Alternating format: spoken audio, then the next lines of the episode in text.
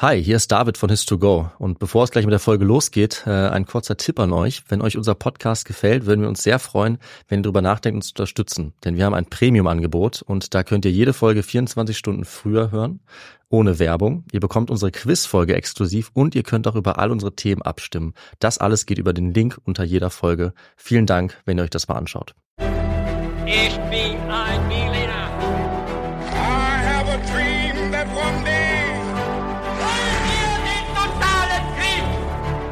Niemand hat die Absicht, eine Mauer zu errichten.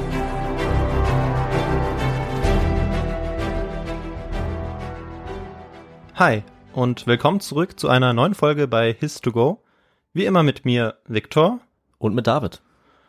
Und äh, bei His2Go ist es immer so, dass ähm, David und ich uns alle zehn Tage eine Geschichte erzählen. Dabei bereitet immer einer die Geschichte vor und erzählt die dann natürlich. Und der andere weiß nicht, worum es gehen wird in dieser Geschichte und bekommt am Anfang immer ein paar ganz knifflige Fragen gestellt und wird damit auf die Probe gestellt. Und natürlich werdet dann auch ihr, Zuhörerinnen und Zuhörer, damit auf die Probe gestellt.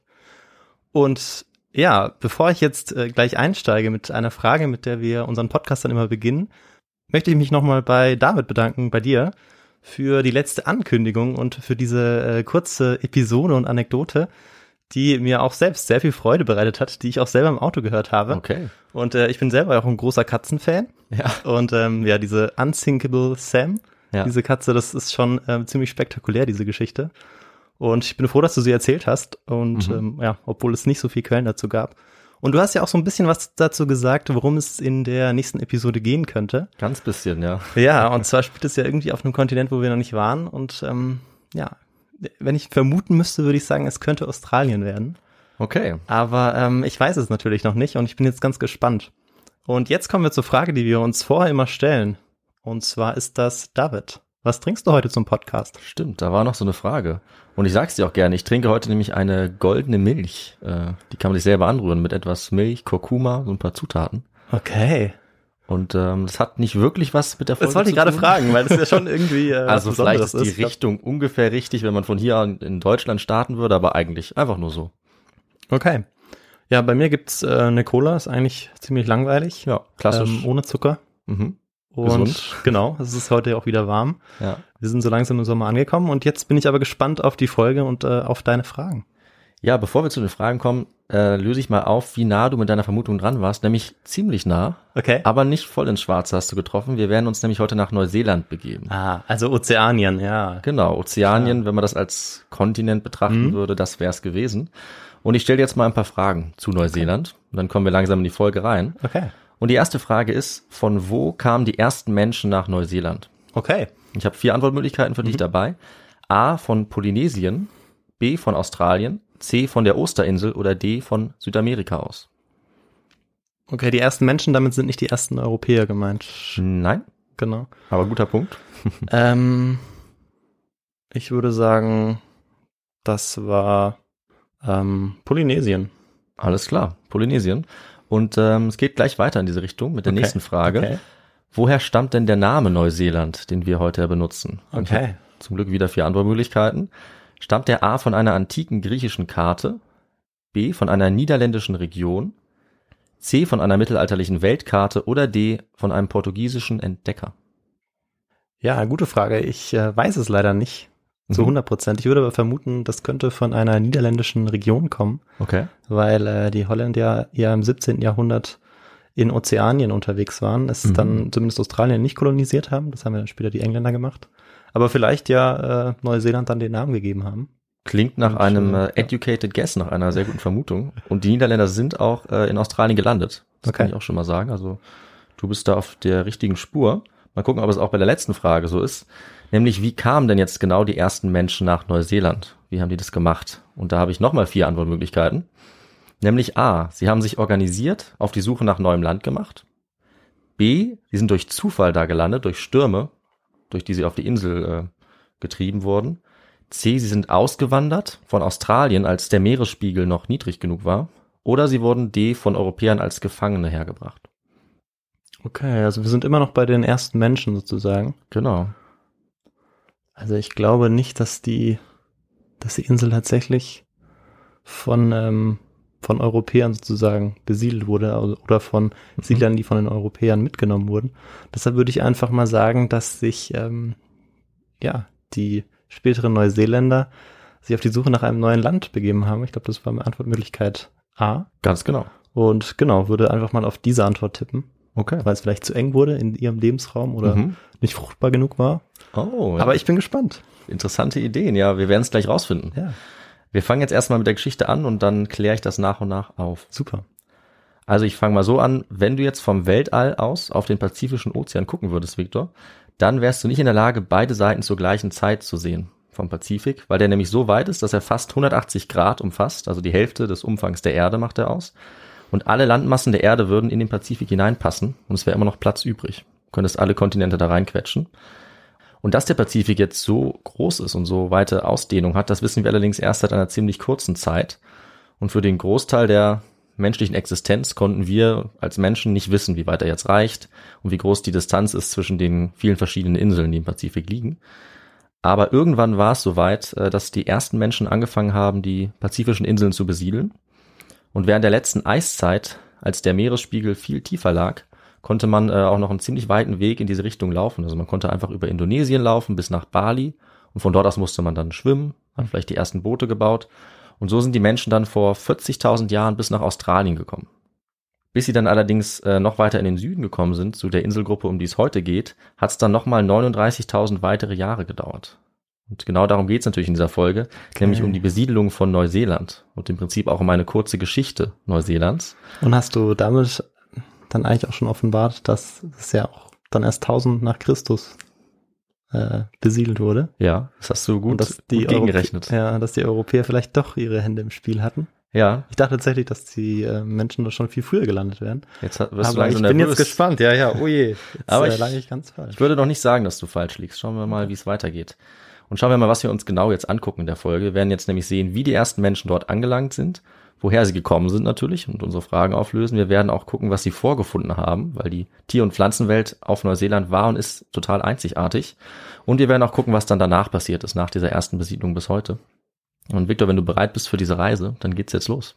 Okay, ich bin bereit. Leg los. Alles klar. Und bevor wir anfangen, äh, möchte ich mich noch schnell bedanken bei Karen und Mareike aus Münster, weil die beiden haben nämlich diesen äh, Themenvorschlag geschickt, mal über die Besiedlung Neuseelands zu reden.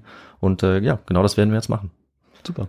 Ich fange mal an, indem ich sage, Neuseeland hat einige Besonderheiten. Aus unserer europäischen Sicht ist es zunächst mal sehr weit weg. Das habe ich zum Beispiel gemerkt, als ich äh, dahin geflogen bin, 2015 nach dem Abi. Der Flug hat, äh, glaube ich, 25 Stunden gedauert und weiter kann man eigentlich aus, von Deutschland aus auch nicht fliegen. Äh, und das ist so weit weg, sogar von Australien, dass man auch heute interessanterweise oft auf Weltkarten merkt, dass Neuseeland vergessen wurde und nicht eingezeichnet ist. Den Witz machen die Neuseeländer auch selber ganz gerne. Und ähm, deswegen ist es wahrscheinlich auch keine Überraschung, dass neben der Antarktis äh, Neuseeland als allerletzte Landmasse von den Menschen besiedelt wurde. Also nirgendwo sonst ist unsere Spezies später angekommen als auf Neuseeland. Ja, und wann das war, das verrate ich dir jetzt, Victor. Das war nämlich erst im 13. Jahrhundert. Und äh, da sind dann erstmals Menschen auf Neuseeland gelandet, also auf den Inseln, die heute den neuseeländischen Staat bilden, vor allem die Nord- und die Südinsel, aber auch noch mehrere kleinere Inseln.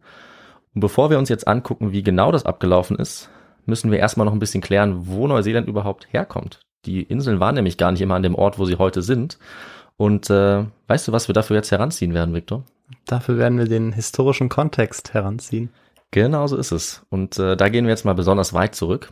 Wenn man ganz am Anfang anfangen möchte, dann kann man nämlich vor 80 Millionen Jahren sich anschauen, was damals passiert ist.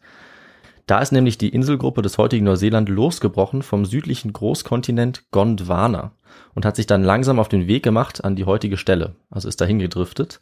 Und äh, vor 55 Millionen Jahren hat dieser Drift dann aufgehört. Und dazu zur Einordnung, also ursprünglich waren die heutigen Kontinente verbunden zu einem einzelnen ganz großen Kontinent, der Pangea genannt wird. Und nach und nach hat er sich dann aufgeteilt in kleinere Kontinente. Der südliche davon Gondwana, aus dem wurden dann Afrika, Südamerika, Indien, Australien und eben auch Neuseeland. Und das heißt auch, dass ab diesem Zeitpunkt vor circa 80 Millionen Jahren Neuseeland relativ isoliert war, weil es dann eben keine Verbindung mehr auf dem Land gab zu den anderen Kontinenten. Das heißt, es haben sich kaum noch Tiere und Pflanzen über diesen Landweg ausgebreitet. Also über den Landweg konnten sie sich nicht mehr ausbreiten, auch sonst war es eben weniger als anderswo. Äh, Und vor 65 Millionen Jahren ist Neuseeland dann erstmal nach und nach versunken. und wäre heute wohl gar nicht mehr da, wenn äh, nicht die pazifische und die australische Seenplatte aufeinander getroffen wär, wären. Und durch äh, dieses Treffen haben sie dann die Inseln von Neuseeland aufgeworfen, so wie eben auch Gebirge entstehen, die quasi so aufgefaltet werden durch dieses Treffen der Platten, durch diesen Druck. Dazu kamen dann noch Vulkanausbrüche und dadurch hat dann Neuseeland langsam die heutige Form erhalten. Und da die Platten immer noch da liegen und immer noch aufeinandertreffen, das ist ganz interessant, äh, ist heute auch Neuseeland immer noch in Bewegung. Das heißt, es hört nie so ganz auf, äh, sich ein bisschen nach oben aufzuschieben. Okay, spannend. Ja. Und hat eben deswegen allerdings, das ist der Nachteil, auch eine sehr hohe vulkanische Aktivität und bis heute auch sehr viele Erdbeben. Das hat man auch in den letzten Jahren vielleicht mitbekommen. Und nochmal so zur Einordnung. Neuseeland ist ungefähr so groß wie die britischen Inseln heute. Es leben aber deutlich weniger Leute darauf, nur ein paar Millionen. Und es ist, wie gesagt, auch sehr besonders aufgrund der isolierten Lage. Also rund um Neuseeland gibt's für viele, viele Kilometer erstmal gar nichts, nur Meer.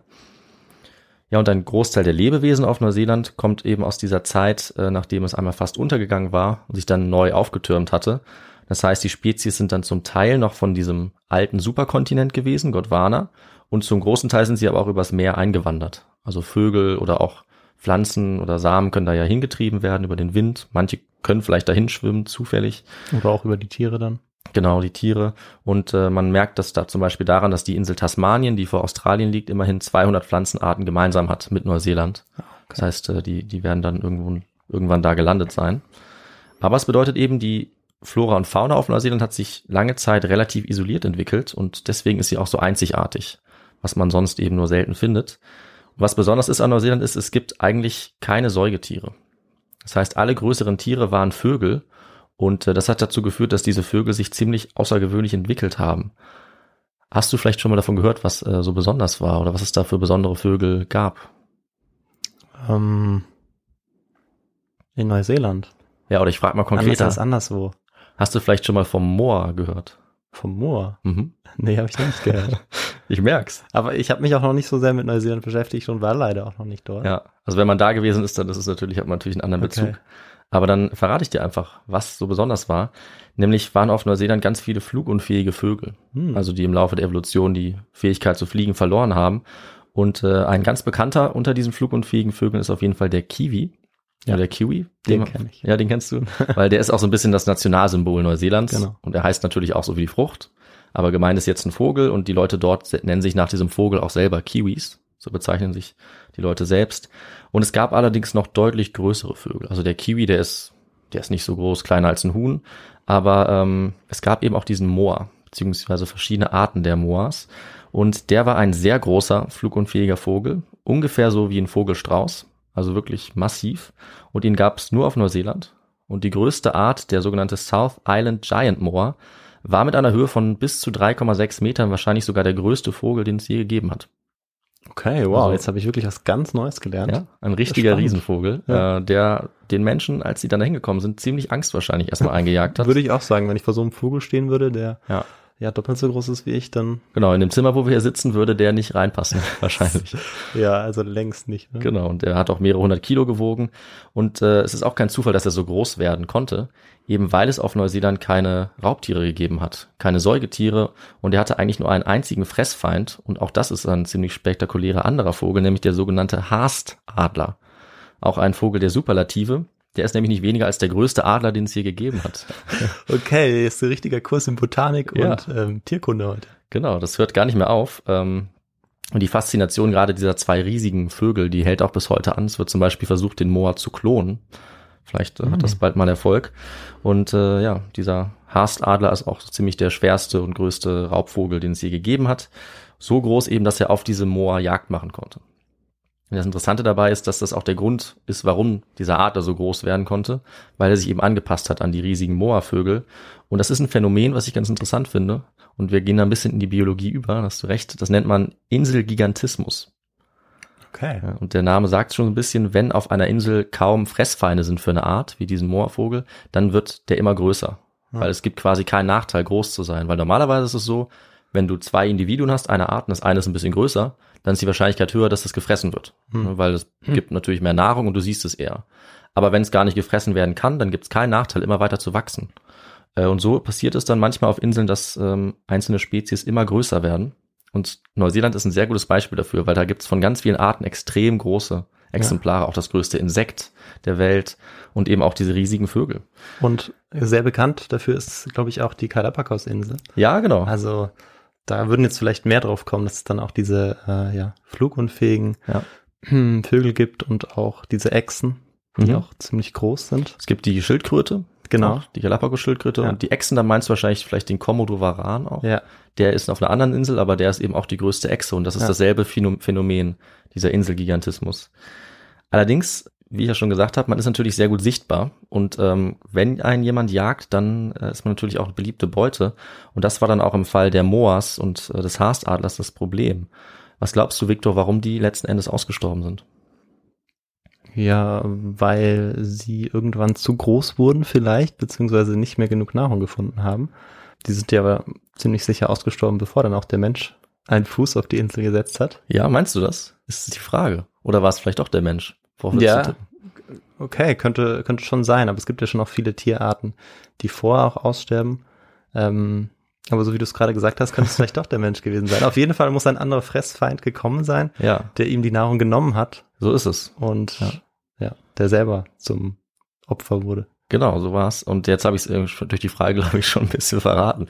Also es hängt tatsächlich damit zusammen, dass eine weitere Spezies dann auf Neuseeland angekommen ist, nämlich der Mensch. Und äh, ab da ging es dann für diese riesigen Vögel bergab. Okay, Wahnsinn. Ich dachte wirklich, dass es schon vielleicht vor Millionen von Jahren diesen Moa nicht mehr gegeben hätte. Nee, gerade das ist das Interessante. Der Aber, ist ja, erst vor spannend, wenigen ja. hundert Jahren ausgestorben. Okay. Wow. Und in der Anthropologie äh, hat man eine Zeit lang diskutiert, wann ähm, erstens der Moor ausgestorben ist und natürlich wann die Menschen nach Neuseeland gekommen sind. Und obwohl es Theorien gibt, nach denen die Menschen schon etwas früher da waren, vielleicht so vor 2000 Jahren, ist mittlerweile der Konsens, wie ich es ja schon gesagt habe, dass sie ungefähr zwischen 1200 und 1300 erst da angekommen sind. Also erst vor 700 Jahren. Aber Neuseeland liegt eben auch sehr weit ab vom Hm. Schuss. Und ja, diese ersten Menschen kamen von einem Ort, den sie selbst Hawaiki genannt haben. Und Victor, du hattest die völlig richtige Vermutung, das muss irgendwo im östlichen oder zentralen Teil Polynesiens gewesen sein. Mhm. Hawaiki kommt als Heimatland in ziemlich vielen Geschichten vor, eigentlich aus ganz vielen Ethnien, Kulturen in Polynesien. Ja, man geht eben davon aus, dass es eine Inselgruppe oder Zone war, die ungefähr bei den heutigen Cook-Inseln ist oder bei den Marquesas oder Gesellschaftsinseln. Das kann man mal googeln, wenn es einen interessiert. Und dann sieht man nämlich auch, wie weit die von Neuseeland weg liegen, diese Inselgruppen. Ja. Und wie weit dann die Reise auch gewesen sein muss für die Leute damals. Und wie weit sind sie denn weg? Ja, das ist äh, natürlich eine gute, naheliegende Frage, die ich mir auch gestellt habe. Und laut Luftlinie.org sind es etwas über 3000 Kilometer zwischen den Cookinseln und Neuseeland. Okay. Also- Also, doch ziemlich, ziemlich große Entfernung. Das würde ich auch sagen, ziemlich groß. Ähm, vor allem, wenn man ja mit Booten da irgendwie hinfahren möchte und nicht fliegen, wie man es heute wahrscheinlich macht. Ähm, aber die Leute haben es geschafft, diese Entfernung zurückzulegen. Zunächst waren sie jetzt aber ja erstmal im Gebiet von Zentral- und Ostpolynesien und da sind die ersten Menschen ungefähr vor 2200 Jahren hingekommen. Die haben sich dann spezialisiert auf die Landwirtschaft und den Seehandel, sind dann von dort aus nach Hawaii auch gelangt und auch Richtung Osten äh, auf die Osterinsel. Und dazu haben wir auch schon mal eine eigene Folge gemacht, wenn du dich erinnerst, Victor. klar. Da kann man auch mal reinhören. Das ist ein bisschen eine ähnliche Story, also da gibt es einige Parallelen. Eine der ersten Folgen, die wir gemacht haben. Ne? Ja, ich glaube, das muss irgendwas mit 10 gewesen sein, 13 oder so. Und da geht es eben auch darum, wie die Osterinsel besi- besiedelt wurde und wie dann allerdings äh, die Kultur darauf auch untergegangen Ja, ist. Sehr zu empfehlen. Danke, das freut mich. da könnt ihr noch mal reinhören. Und ja, also die ersten Siedlerinnen und Siedler stammten jetzt also aus Polynesien und sie waren ziemlich weit weg von Neuseeland, das haben wir jetzt schon rausgefunden. Und trotzdem haben sie sich dann aber auf den Weg nach Süden gemacht und sind in Neuseeland gelandet. Und da kann man sich natürlich jetzt fragen, warum sie auf die Idee gekommen sind. Und es gibt tatsächlich einige gute Gründe für diese Reise, beziehungsweise Dinge, die die Reise überhaupt möglich gemacht haben. Und Victor, du hast am Anfang, glaube ich, schon ein bisschen was genannt. Möchtest du vielleicht nochmal spekulieren, warum man sich auf diese lange Reise machen könnte? Ja, also eine Idee, die ich hier hatte, war, dass der Lebensraum vielleicht knapp wird, beziehungsweise äh, die Ressourcen auch nicht so da sind, um ähm, auch dann mehrere Generationen am Leben erhalten zu können, Ja. beziehungsweise mehrere Clans, Familien, je nachdem auch, wie sie dann Mhm. sortiert waren äh, gesellschaftlich. Und das könnte vielleicht ein Grund sein. Ansonsten, ja, durch, durch Zufall kann ja auch passieren, dass man äh, mit Booten unterwegs ist und dann passiert auf dem Meer, äh, im Pazifik kann ja schnell mal was passieren. Wahrscheinlich schon. Ähm, und dann strandet man vielleicht an dieser Insel durch Zufall. Das könnte Mhm. ich mir auch vorstellen. Oder, ja, das ist äh, eine der anderen Möglichkeiten, die du natürlich auch schon als Fragen dann ja. Mit eingebaut hast. Und ich bin jetzt auf jeden Fall gespannt, was es sein wird, weil ich, ich weiß es nicht. Wir lösen das jetzt am besten mal auf. Ja. Aber du hast eigentlich schon eine richtige und eine falsche These genannt. Und Okay. da werden wir jetzt gleich zu kommen. Und äh, zum Beispiel hat da die neuseeländische Historikerin Philippa Mine Smith äh, drei Gründe ausgemacht, warum die Leute auf diese Reise gegangen sind. Zum einen war das diese Odyssee nach Neuseeland überhaupt nur deshalb möglich, weil es erstmal die Technologie dafür dann auch gab in Polynesien. Man brauchte nämlich ein äh, ja, gutes, seetüchtiges Boot. Und das war zu der Zeit ein sogenannter Einbaum. Kannst du dir vorstellen, Viktor, was ein Einbaum gewesen sein könnte? Ein Einbaum. Ähm, das, ist das, ist dann auch das Schiff, ist das Material? Ja, genau. Ähm, weiß ich nicht. Das ist dann vielleicht ein Baum. Du hast es erfasst. den man in, ich weiß nicht, ob man sich dann da draufsetzt oder den man vielleicht in der Mitte äh, ja, zersägt. Genau. Und dann vielleicht sind es dann sozusagen die Außen, wie nennt man das dann, Streben, die dieses äh, ja, die Bordwand Boot, oder die so. Bordwand, genau, Ja. dann bilden und die dann vielleicht dieses ganze Boot dann tragen, dieses ganze Gestell. Ja, also du hast den Namen im Prinzip richtig entschlüsselt. Ein Baum war tatsächlich Ja. ein Baum, der äh, ausgehöhlt wurde. Das heißt, du hast dich quasi dann in den Baum reinsetzen können. Okay. Ähm, und um den noch stabiler zu machen, hast du aber auch ungefähr die richtige Vermutung. Also dann kommen an die Seite noch so Schwimmer dran, ah, okay. ja, die dir ein bisschen mehr Stabilität verleihen. Ja. Manchmal hat man auch ähm, dann zwei von diesen Booten aneinander gebunden und in der Mitte so eine Plattform errichtet. Genau, das, das hätte ich jetzt gedacht, Mhm. aber ja. Das war auch sehr verbreitet. Ähm, beides ist möglich, aber typisch waren wohl bei denen, die dann nach Neuseeland gefahren sind, diese Einbaumboote mit so ja Tragehilfen, Schwimmern an der Seite. dann ja, müssen sie ganz schön gewaltige Bäume gehabt haben, damit Ja. dieses Einbaumboot dann auch äh, ja dieses Gewicht tragen konnte. Klar, je größer der Baum, desto größer dein Boot. Das ist ja dann ziemlich simpel. Also man kann das noch ein bisschen bearbeiten, dann natürlich auch mit Feuer oder so. Aber das war im Prinzip das, ähm, ja, das Grundgerüst, mit dem sie sich überhaupt auf den Weg machen konnten, weil durch diese Ausleger zur Stabilisierung war das Boot ziemlich hochseetüchtig. Dann wurde noch ein Segel auch montiert. Und ja, auf diesen Auslegerbooten war es dann möglich, ziemlich lange Distanzen zurückzulegen. Und wie gut jetzt die Schiffe aber manövrieren konnten und wie gut man navigieren konnte, also sich zurechtfinden konnte im Pazifik, das war lange Teil einer Forschungsdebatte. Und da hat zum Beispiel der neuseeländische Historiker Andrew Sharp in den 50ern eine Theorie gehabt, dass äh, die Inselgruppen wie Neuseeland zufällig entdeckt wurden und nicht planvoll. Mhm. Da haben wir ja vorhin in der Frage drüber nachgedacht. Er meinte, dass die Menschen nicht so gut navigieren konnten mit den Booten, weil die nicht besonders stabil waren und ja, auf hoher See gab es viele Stürme und dann wurden die Leute eben abgetrieben und sind so auf die Inseln getroffen. Aber, Victor, wir haben das ja jetzt schon angesprochen, deswegen frage ich dich nochmal extra. Die These ist falsch. Und du hast ja selber schon richtig geantwortet bei der Frage, dass äh, eigentlich das Gegenteil der Fall war. Und ja, wie ich jetzt bei den Recherchen für diese Folge gelernt habe und auch bei anderen, ist es doch so, dass man die Menschen oftmals unterschätzt, die früher gelebt haben. Aber die waren eben äh, genauso schlau wie wir heute. Und die hatten sehr gute Möglichkeiten, sich dann ähm, ja auf dem Meer fortzubewegen. Die waren ja auch darauf spezialisiert. Die haben das seit Generationen gemacht. Und äh, deswegen hat man dann rausgefunden, dass eigentlich genau das Gegenteil von dieser These wahr ist. Und zwar wurde es auch praktisch überprüft. Es wurden nämlich jede Menge Probefahrten gemacht mit genauen Nachbauten der Booten von damals. Und äh, ja, dann hat man gemerkt, dass es eigentlich kein Problem war, diese langen Strecken zu fahren. 1980 ist dann zum Beispiel sogar ein Team von den Cookinseln aus aufgebrochen mit diesen Auslegerbooten aus solchen Bäumen.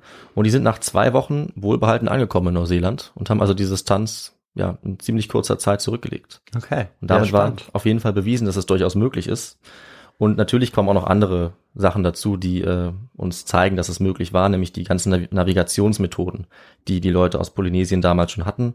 Also wir wissen, sie haben große Kenntnisse gehabt, die eigentlich auf einem Level auch mit den Europäern waren oder vielleicht sogar in einigen Bereichen sogar schon weiter fortgeschritten. Und man kann auch sagen, wie sie das genau gemacht haben. Also ich nenne mal ein paar Beispiele. Sie haben sich zum Beispiel orientiert an Merkmalen aus der Umgebung, also Inseln, auffällige Riffe, Felsen äh, oder auch ja wie der Himmel aussah, wie sich Wolken gebildet haben. Sie haben zum Beispiel den Salzgehalt des Meeres auch überprüft und die Temperatur. Sie haben geguckt, welche Pflanzen oder Algen im Wasser sind und das konnte dann Aufschluss geben darüber, ob Inseln in der Nähe waren. Sie haben dann ähm, auch an den Wolken gesehen, dass die über Inseln eine andere Form oder Farbe angenommen haben, so ein bisschen die Inseln reflektiert haben. Und ein weiterer Trick, der noch benutzt wurde, den ich ganz gut finde, sind dressierte Vögel.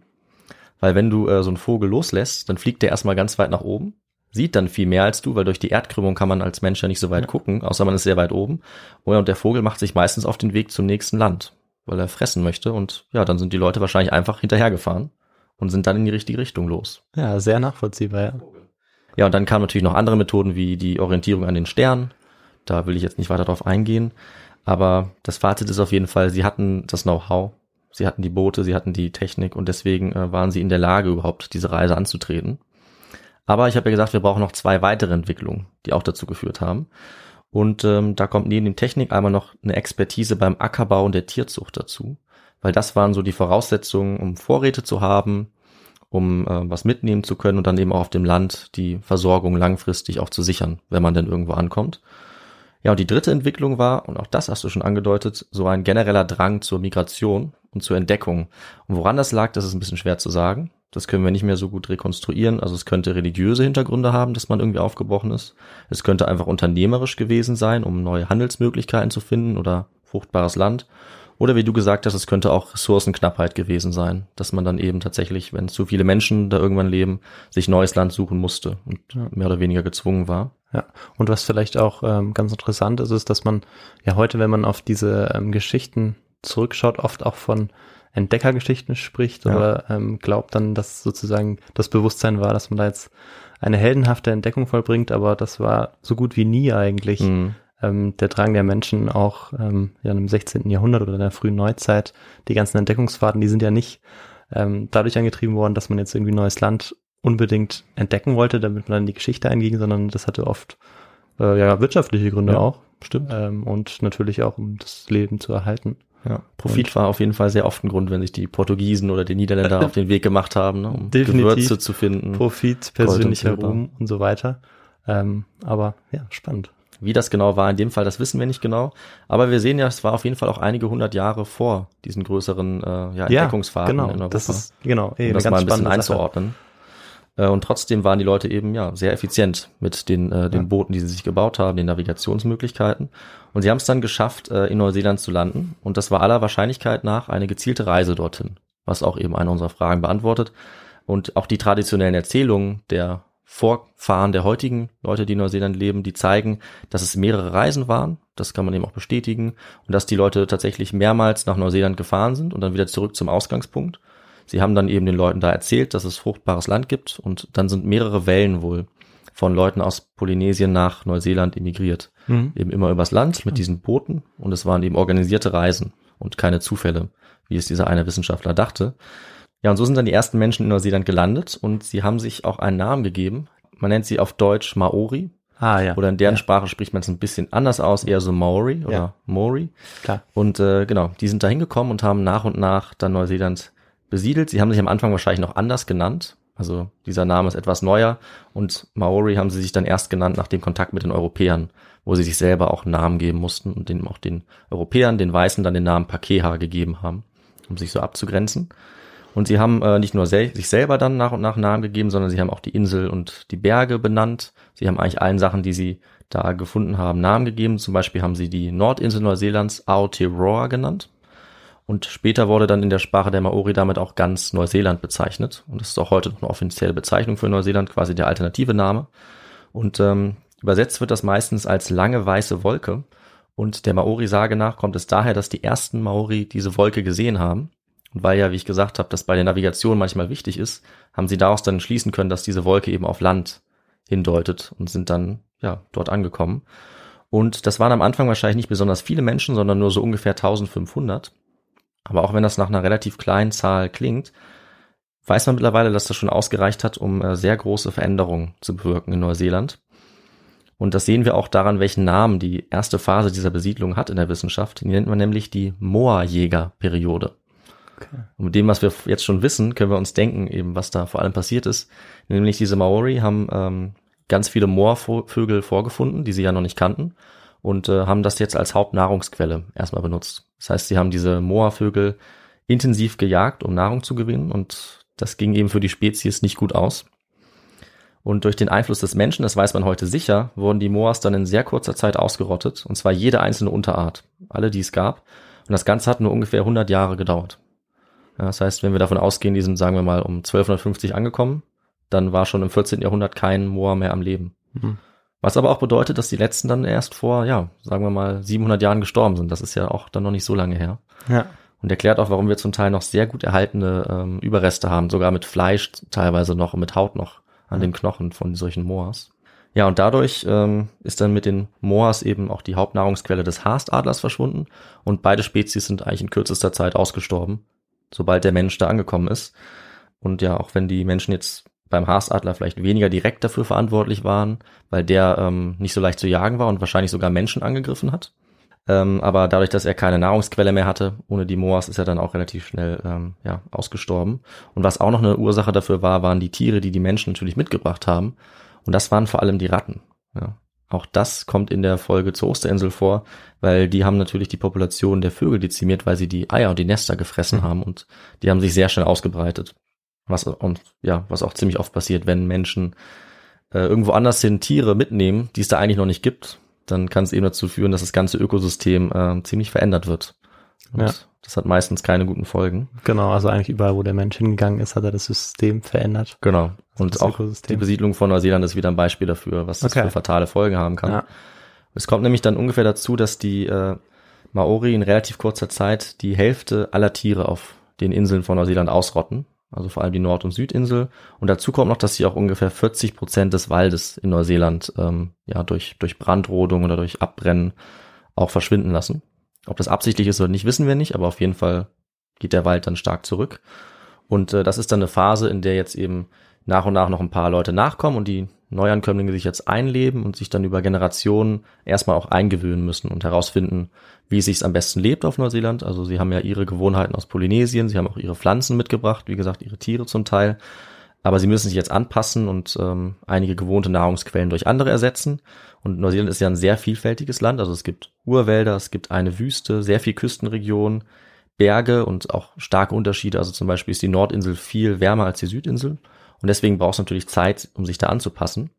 Und die Maori sind dann dazu übergegangen, ähm, eher Pflanzen wie die Süßkartoffel anzubauen, eine bestimmte Art der Süßkartoffel. Sie waren dann vor allem vom Fischfang sehr abhängig und sie haben auch Jagd auf Vögel weiterhin gemacht, auf Ratten, die sie selber mitgebracht hatten mhm. oder auch auf Seerobben. Und so hat sich dann bis ungefähr 1500 eine eigene Maori-Kultur ziemlich deutlich herausgebildet. Äh, und die hat sich dann immer stärker auch von den anderen polynesischen Kulturen äh, unterschieden, weil sie ja relativ isoliert waren. Und es da wahrscheinlich sehr wenige Kontakte gab, das kann man nicht so genau sagen. Und äh, zentral war dann dabei ein eigentlich klares Konzept von Identität, was sie mit der Zeit entwickelt haben. Und zwar immer innerhalb von kleineren Gruppen. Also sie haben sich so ein bisschen aufgeteilt und das hat dann vor allem auf Abstammung beruht. Und gegründet wurden dann sogenannte Iwis. Das ist im Prinzip eine Art Stamm oder ethnische Gruppe. Die waren nochmal eingeteilt in kleinere Gruppen und die haben sich immer auf die Abstammung berufen von einem großen Vorfahren, der dann zum Beispiel irgendwo in Neuseeland gelandet war und äh, da sozusagen die erste ja, Besiedlung oder die erste Kolonie gegründet hat. Und als sich die Maori dann weiter ausgebreitet haben, sind auch nach und nach so spezielle Territorien für die Gruppen entstanden, die abgegrenzt waren, zum Beispiel durch Flüsse, Berge oder auch mal Bäume. Und ähm, ja, so wurde dann nach und nach ganz Neuseeland besiedelt. Und äh, unter anderem wurde da zum Beispiel dann auf der Südinsel auch die kostbare Jade gefunden. Und für die Maori wurde das eben zu einem wichtigen Handelsgut, dieser kostbare Edelstein. Und sie haben aber auch Waffen draus gefertigt. Und äh, das bringt uns ein bisschen zum nächsten Thema, weil Waffen haben sie auch dringend gebraucht, weil sich jetzt nämlich mit der Zeit bei den Maori auch eine Kriegerkultur rausgebildet hat. Es gab ja diese verschiedenen Gruppen und mit der Zeit wurde, wurden die Inseln immer stärker besiedelt und da gab es dann eben auch Konkurrenz um die Ressourcen, die da waren. Und so kam es dann dazu, dass diese Gruppen immer mehr auch Konflikte ähm, entwickelt haben. Also sie haben natürlich auch gehandelt oder sich, sie haben auch Koalitionen gebildet, aber sie haben immer auch untereinander Krieg geführt. Und es wurde wirklich zu einer Art Kriegerkultur mit einer eigenen Kriegerkaste, ja, und ganz speziellen Traditionen. Was sich dabei allerdings immer erhalten hat, das war die Sprache. Also die Maori-Sprache, die war eigentlich bei allen gleich und die konnten sich auch alle untereinander gut verständigen. Und ähm, das war dann kurze Zeit später entscheidend, als dann nämlich äh, eine nächste neue Gruppe, beziehungsweise wieder Neuankömmlinge auf die Insel gekommen waren, die dann auch die Sprache der Maori lernen mussten. Und Victor, du kannst dir wahrscheinlich ganz gut denken, wer das jetzt wieder war. Ja, das müssten ja dann die äh, die Europäer gewesen sein. Genau. Und das waren vielleicht die Holländer. Ja, sehr guter Tipp. Äh, dann muss ich dich gar nicht mehr fragen, auf welche, auf welche Nation du, äh, du da setzen würdest.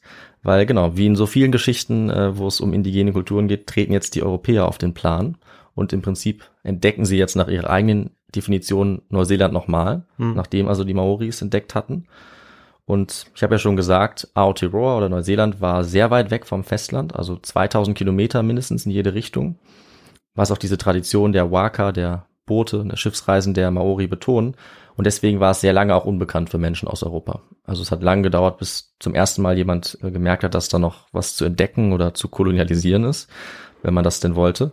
und noch ungefähr um 1500 war niemand aus Europa überhaupt jemals im Pazifik gewesen, soweit wir wissen.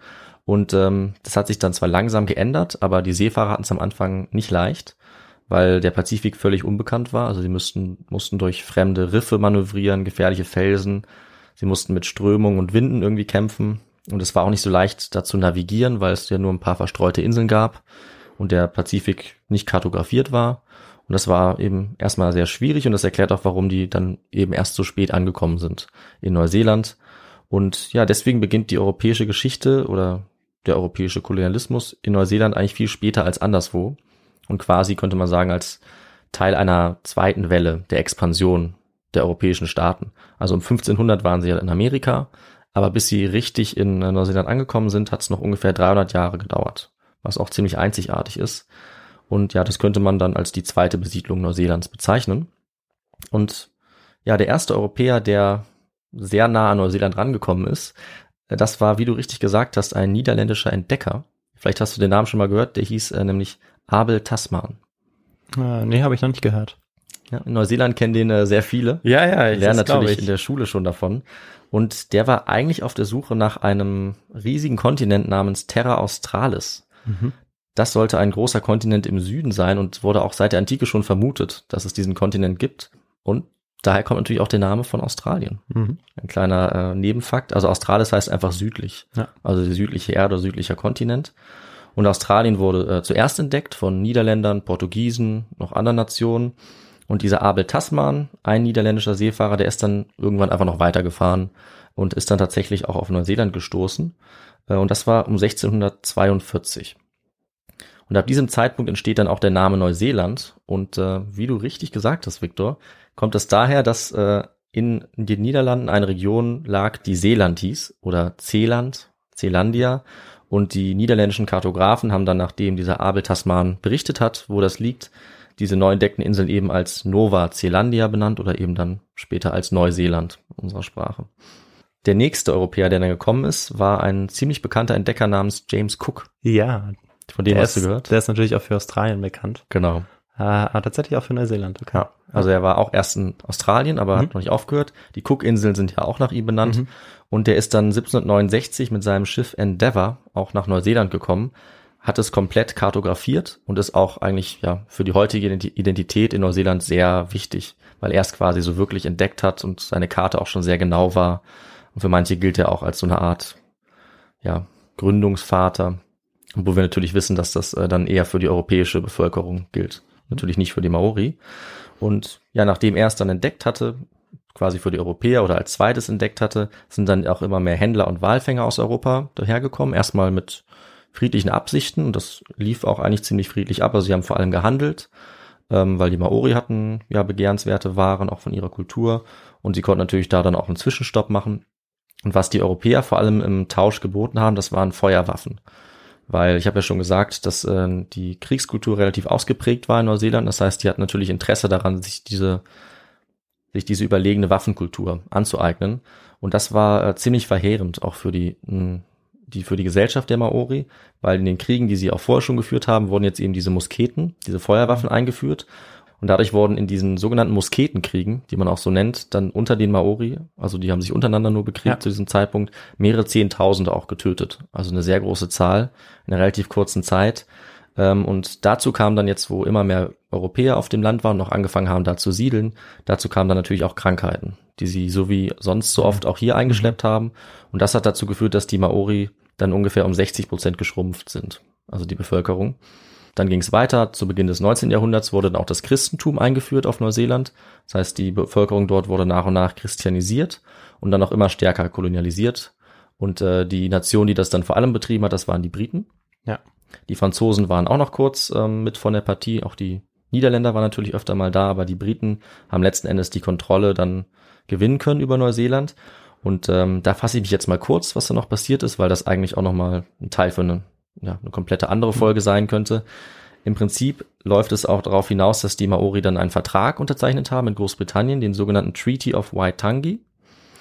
Darin wurde den Maori das Recht auf ihr Land zugesichert und dafür haben sie allerdings dann den Gouverneur und die Oberherrschaft Großbritanniens anerkannt. Aber an sich war der Vertrag einigermaßen fair. Also es gibt Ja. deutlich unfaire Genau, im Verträge. Vergleich zu anderen Verträgen. Also, Also, ja. gut, dass erstmal überhaupt ein Vertrag geschlossen wurde. Genau, und der wurde auch übersetzt und die, die, Mhm. die Anführer der Maori hatten Zeit, den zu lesen. Nicht alle, aber die wichtigsten. Also viele haben ihn gelesen auf Maori und haben dann auch die Maori-Version, also in der Sprache der Maori, unterzeichnet. Das heißt, es war an sich noch relativ fair. Sie hatten das Recht für ihr Land. Nur das Problem war, dass sich natürlich dann äh, die Briten da nicht dran gehalten haben, auch wenn es diesen Vertrag eigentlich gab. Sie sind einfach darüber, haben sich darüber hinweggesetzt, haben den dann oft auch als nicht gültig angesehen und äh, das hat natürlich dazu geführt, dass es dann Auseinandersetzungen gab. Es gab dann auch Kriege zwischen den, ja, zwischen der Kolonialregierung und den Maori und denen wurde jetzt nach und nach immer mehr Land weggenommen, weil natürlich immer neue Siedlerinnen und Siedler nachgekommen sind und die das neue Land dann auch brauchten. Und diese Unterdrückung und Kolonialisierung ging weiter eigentlich bis ins 20. Jahrhundert und ähm, hat natürlich dazu geführt, dass die Maori immer sehr stark benachteiligt waren, ähm, immer auch kämpfen mussten und lange Zeit kaum eine Chance hatten, sich eigentlich zu wehren gegen diese Landnahme. Mhm. Und erst in den 1970er Jahren ist eigentlich eine wirklich große Protestbewegung der Maori entstanden, die dann viel erreicht hat, sodass dann ein bisschen was vom Land zurückgegeben wurde, dass dann die Verstöße erst gegen diesen Vertrag von Waitangi auch geahndet wurden. Und da wird bis heute eigentlich auch noch verhandelt, wie genau man die Ungerechtigkeiten wieder gut machen kann, weil sich eben an diesen offiziellen Vertrag nicht gehalten wurde von Seiten der Europäer, der Briten. Und diese Protestbewegung hat dann immerhin erreicht, dass die Kultur der Maori jetzt stärker anerkannt wurde, gefördert wurde, dass die Maori-Sprache auch eine offizielle Sprache geworden ist in Neuseeland. Und ähm, trotzdem war natürlich ein Großteil der Maori-Bevölkerung ja verdrängt oder ersetzt worden durch europäische Siedlerinnen und Siedler. Und das Ergebnis ist, dass heute noch circa 16 Prozent der Menschen in Neuseeland Maori sind. Okay, ja genau, das wollte ich noch fragen. Also, ja, eigentlich fast dann eine Minderheit. Genau, ist. nee, sie sind eine Minderheit. Ja. Also die Mehrheit sind die Europäerinnen und Ja, ja, Europäer, klar. die Weißen oder die Pakea, wie man es da nennt. Sie werden zwar jetzt ungefähr seit Beginn des 20. Jahrhunderts dann langsam wieder etwas mehr wertgeschätzt, aber man spürt die Auswirkungen heute noch deutlich. Also nicht nur an der Zusammensetzung der Bevölkerung, sondern die Maori sind auch heute im Schnitt ärmer, haben eine geringere Lebenserwartung, also sie sterben früher, sie erreichen auch weniger hohe Bildungsgrade. Und ähm, das ist ein, ja, eine Folge und ein Problem des Kolonialismus, das man heute noch sehr stark spürt in Neuseeland. Aber es gibt immerhin viele Initiativen, das zu verändern und diese historischen Ungerechtigkeiten irgendwie wieder gut zu machen. Aber ja, damit sind wir erstmal für meinen Teil am Ende dieser Zusammenfassung angelangt, was in den letzten 300 Jahren passiert ist. Und wie sich das weiterentwickelt, äh, muss man dann sehen. Ja. Und das war dann deine Geschichte, richtig? Das war auch das Ende der Okay. Episode. Ja, Genau. super. Vielen Dank. Äh, Ich fand, das war eine sehr spannende und aufschlussreiche Geschichte, zu der ähm, ich auch relativ wenig beitragen konnte, weil ich selber noch nicht in Neuseeland war und Ja. mich auch noch nicht mit der Kultur befasst hatte. Umso besser eigentlich. Und Um, ja, sehr spannend und vor allem, wenn man das dann auch einordnet in die Weltgeschichte, mhm. ähm, wo man ja, finde ich, auch schnell dann Vergleiche ziehen kann, beispielsweise zu den, ähm, den Normannen, den Wikingern, Ja, ja. die ähm, ja etwa 300 Jahre, 400 Jahre vorher damit anfangen, ähm, auch ja, auf andere Länder oder andere Mhm. Länder anzureisen, anzusegeln. Genau. Und äh, was mich jetzt noch interessieren würde, ist, weil du ja auch von der maorischen Sprache gesprochen hast oder dass es zumindest diesen Vertrag gab, ähm, ob diese Sprache, ob es zum Beispiel schriftliche Quellen auch bereits ähm, von den Maori selber gibt und Mhm. gab oder ob es dann das auch erst kam, als die Europäer dann äh, Ja. ja. angekommen sind. Das ist ein sehr guter Punkt, weil wir müssen ja immer auch über die Quellen reden. Genau. Und äh, es ist auch ein kritischer Punkt, den du ansprichst, weil äh, die Maori auch nur eine mündliche Überlieferung hatten, also nur so eine mündliche Geschichtskultur. Und das heißt, es gibt eben keine schriftlichen Zeugnisse, wie so oft. Äh, aber ich würde sagen, bei denen ist die Kultur oder diese mündliche Übertragung relativ stark. Aber es führt natürlich dazu, dass wir keine originalen Schriftzeugnisse haben aus der Zeit, wo sie angekommen sind. Und oft man dann eben gucken muss, wie man jetzt ähm, mit den Legenden umgeht, die natürlich auch historische Übertragungen sind, aber wo natürlich Ungenauigkeiten sein können. Und genau das ist eben das, was so eine mündliche Überlieferung mit sich zieht. Also ja, sehr wichtig, das auch nochmal anzusprechen. Ja, ähm, und das ist eigentlich auch eine ganz gute Überleitung, Ja, würde ich sagen, zur Literatur und dann auch zu den Quellen, Ganz die du genau. für die Folge benutzt hast. Die müssen wir natürlich auch immer nennen. Genau. Und ähm, ja, ich habe mir einfach dafür mal vor allem zwei äh, gute Zusammenfassungen jetzt äh, geholt, die einfach einen Überblick über die neuseeländische Geschichte geben. Den wollte ich ja auch geben, quasi in einer kleinen Geschichte.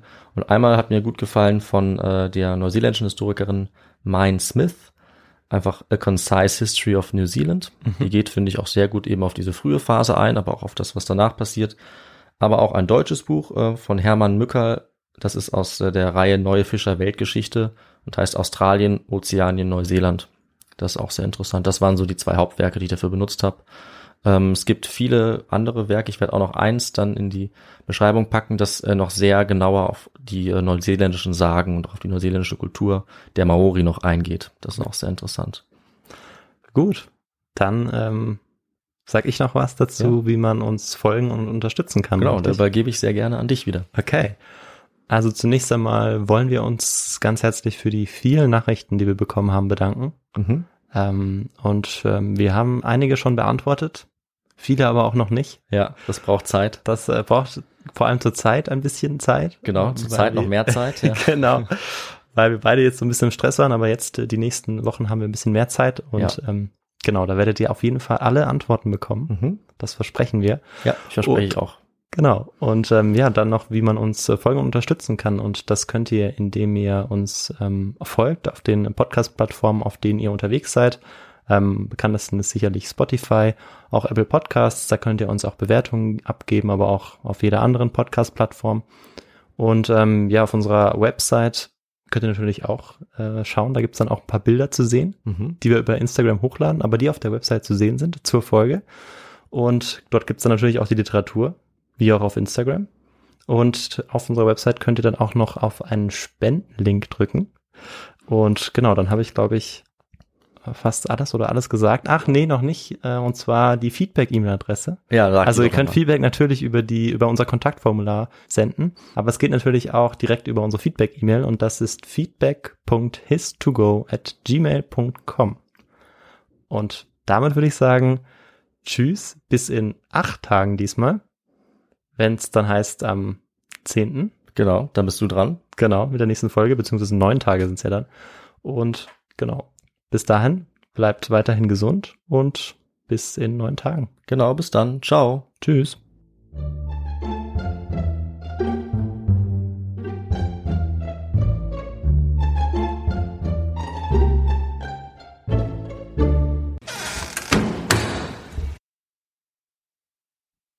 Hi und willkommen zurück zu einer neuen Folge bei His to Go. Und das natürlich wie immer mit mir da. Nein, Nah dran. David ist halt im Alphabet auch zuerst. Ja, ja. Außerdem, man nennt sich ja eigentlich auch nicht als erstes, sondern eigentlich immer den. Eigentlich nicht. Aber Ich habe es früher immer gemacht. Meine Grundschullehrerin hat immer gesagt, der Esel nennt sich selbst zuerst. Genau. Ich's mir irgendwann ab abgewöhnt.